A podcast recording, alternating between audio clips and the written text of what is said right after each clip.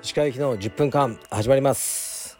このチャンネルでは日本最大級のブラジリアン柔術ネットワーク。カルペニエム代表の石川行きが日々考えていることをお話しします。皆さんこんにちは。いかがお過ごしでしょうか。本日は9月の10日土曜日ですね。非常に暑いです。30度ぐらいありますね東京は。え僕はですね土曜日はいつも同じルーティンなんですが朝クロスフィットで、えー、クラスに参加しでその後息子を連れて道場に行きました。で道場で、えー、息子のトレーニングですね。でその後土曜日だけ僕クラスを担当してるんですね。レギュラークラスというクラスです、え、そちらを今日はやらせていただきました。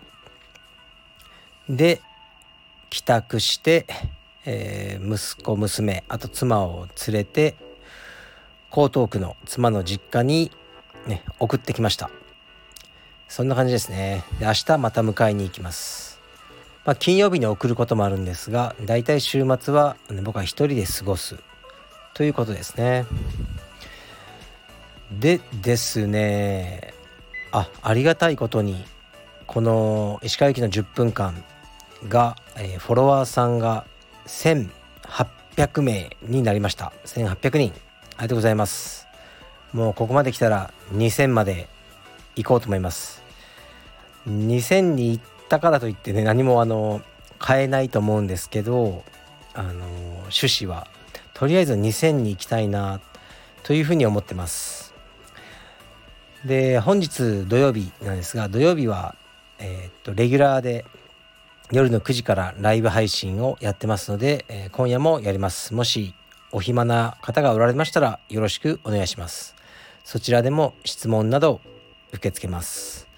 でライブ配信はもうねアーカイブしてないので全く。今日1時間お話しして終わり。という感じですね。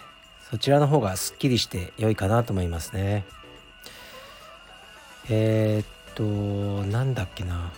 そうライブ配信すごく平和ですね。いつも同じ方 があのいてくれて質問をね受け付けるみたいな。この間のねライブ配信は初めてざわっとしましたよね。なんかなんだっけ。NFT の勉強会に参加しませんか？みたいな。謎の人が現れて「いやしません。興味ないです」って言って。あのね、それでもなんか食い下がってきてなんとか「いやそんな時間ないです」って言って「時間がない」いや時間はあるけどその勉強会に行く時間はないですとか 結構ね畳みかけるように僕もバッサリと言ったってことがあったんですけどそのスタイルでこれからも続けていこうと思います、えー、ではレターに参りますかね。はい。えー、石川先生こんにちは。寿司屋のおじさんの話がしんどいという話面白かったです。良かれと思っては魔のワードですよね。石川先生が良かれと思ってやってしまったこともしくはやられたことでエピソードはありますか？自分は会社の、えー、新入社員をやたらと飲みに誘って嫌がられている後輩へ注意した時に言われた良かれと思って誘ったんですがでした。みんな悪意を持って悪事を働くのはなかなかないので難しいですよね。ご意見聞けたら嬉しいです。はい。ありがとうございます。少しね文章が分かりにくいですね。こう文章の構成が。まあいいんですがそうですねまあやたらと話しかけてくるね寿司屋のおじさんにね話しかけてくれるなという方法はないですかみたいな話が数日前にあったんですね。良かれをと思ってそうですね僕もいろんな人にいろんなことをやってますが悪意を持ってやったり、ね、なんかいじめてやろうとか嫌な思いさせてやろうと思って何かをしていることはないから言ってみれば全て良かれと思ってやってるわけですよね。それをねどう捉えられてるかは分かんないですね。からもしかしたらクラスがね終わった後にちょっとね会員さんの一人に「何々さんあそこの技はこうやって」とか言って僕指導しちゃうこともあるんですけどもちろんその時はあのね皆さんあ「ありがとうございます」って聞いてくれるけどもしかしたらねいやもう時間なかったのにもうあの帰りたかったよ俺と思ってる人もいるかもしれないですよね。うーんわからないそれを見分ける方法はないのでまあ僕がねもうよかいいと思ったことはもうやるしかないのかなと思ってますね。まあ、逆にこう、まあ、僕は多分気を使われる立場だと思うんですが何だろうな、まあ、たまたまそういう話が今日あったのであこれ当てはまるかなと思ったんですが結婚式とかですね。うちのメンバーさんとかスタッフとか、まあ、道場に関わる人とかでこう結婚式をする時にねこうもちろんこう友達とか道場の仲間とかもしスタッフだったらね同僚のスタッフを呼ぶわけじゃないですか。その時にやっぱり代表の石川さんも呼ばないとまずいんじゃないかとか思って呼んでくれてる人も多分いますね。それはですねもうやめていただきたいと思いますね。ここではっきりと。もし本当に心の底からね石川代表にね祝ってもらいたいと思うんだったらもうすぐ喜んでいきますよ、はい、嫌いじゃないんで別に結婚式。行ったら大体行ってよかったなと思うんですよね。だけどあのその立場上ね呼ばないとまずいんじゃないかとかね呼んどくのが筋なんじゃないかとかそういうのはねもう一切いらないですね。はい。ということをあのちょっと思いました。まあそうね悩んでる人がいるっていう話を聞いたのであのそういうふうに思いました。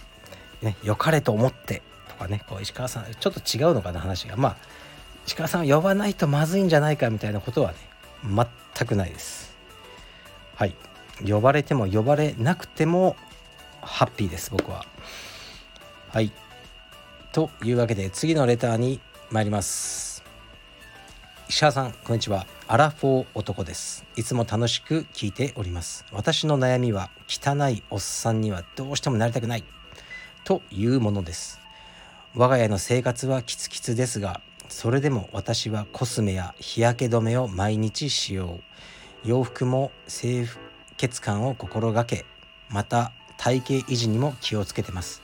しかし努力の甲斐なく日に日に頬は垂れ目はくぼみ腹は出てしまいには頬からニョロッと謎の毛が生えたりします。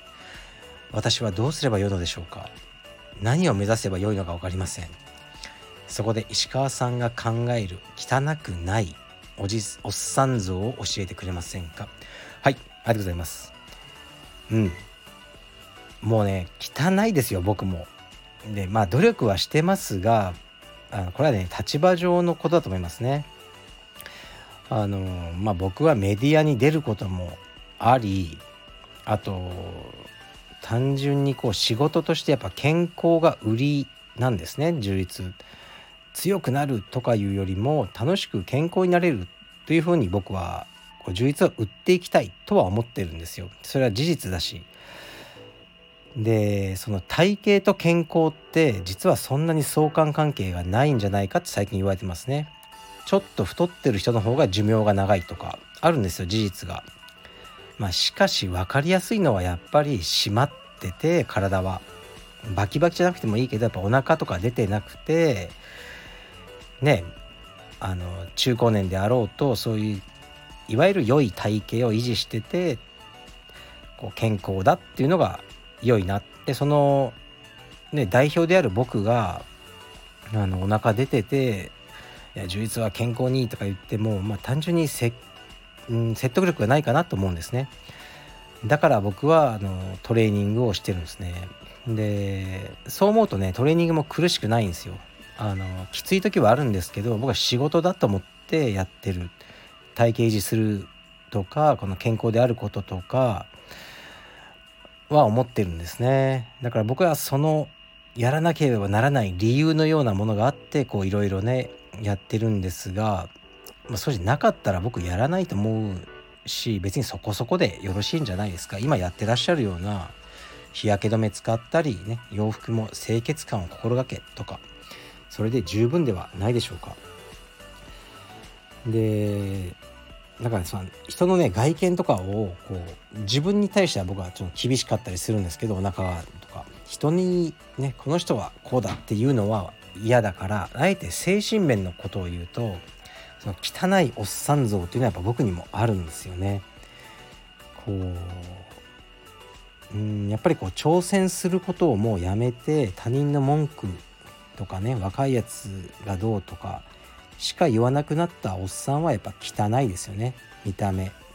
見た目というかそのうーんなんか印象が。でまああの固有名詞は出さないけどそのゴシップばっかり書いてあるような雑誌とかあるじゃないですか。であとねこのヌードのなんか袋閉じとかついててもうタイトルだけでも嫌になるような誰々と誰々がね不倫してどうとかそういう雑誌とかをもう臆面もなく電車とかで読んでるおじさんとかはうんなんかやっぱ汚えなと思いますね。うんまあ、隠れて読めよとも思わないんですが僕はそういうの一切触れないようにしてるしそれよりは自分をねこう高めたり社会をこう良くする方法で考えたいんですよね日々の行動を。うんなんかもう聞いてて嫌になる人もいるかもしれないですけどもそんなんいいよと思ってる人もいるかもしれないですけど僕はそうなんですよ。でそういうポジティブな自分でいたい。でまあそういう人が周りにもねやっぱり集まってるので、あのー、僕もそう刺激を受けてますね。だからあえて汚いおっさんというのは僕にとってはそういう、ね、精神的な面が大きいと思ってます。というわけで今日も12分間お話ししました。じゃあ会える人は今日の夜9時ライブで会いましょう。僕は今から映画を見に行ってきます。失礼します。